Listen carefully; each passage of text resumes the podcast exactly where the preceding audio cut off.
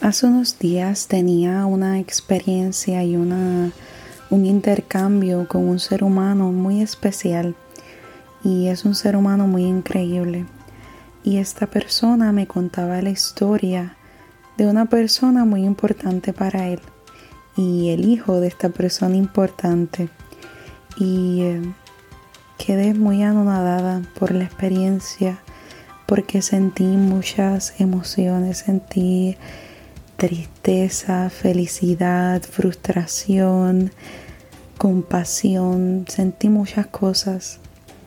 Y como me conoces, para mí no es suficiente solamente evaluar, evaluar la situación de una forma, sino también me fui bien profundo.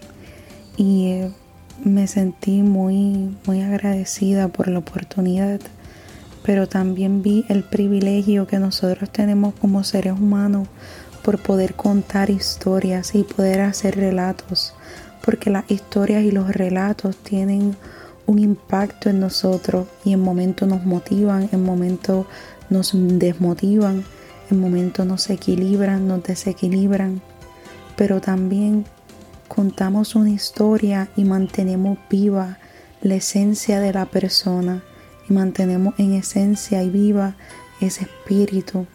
Y qué gran privilegio es ese. Y a esto te quiero invitar a que si tienes que contar una historia, un relato, sea tuyo, sea de lo de alguien más, reconozca ese privilegio que tú tienes y que de ti depende ese impacto, esa inspiración. Y relata, cuenta historias para eso para inspirar, no para destruir. Y recuerda que en esa historia mantiene vivo a otras personas y mantiene viva mucha, mucha, mucha, mucha esperanza, muchas llamas, como uno dice, muchos elementos. Así que siéntete muy privilegiado por tu historia y la historia de los demás que mantienes en tu corazón y en tu interior. Que esté bien.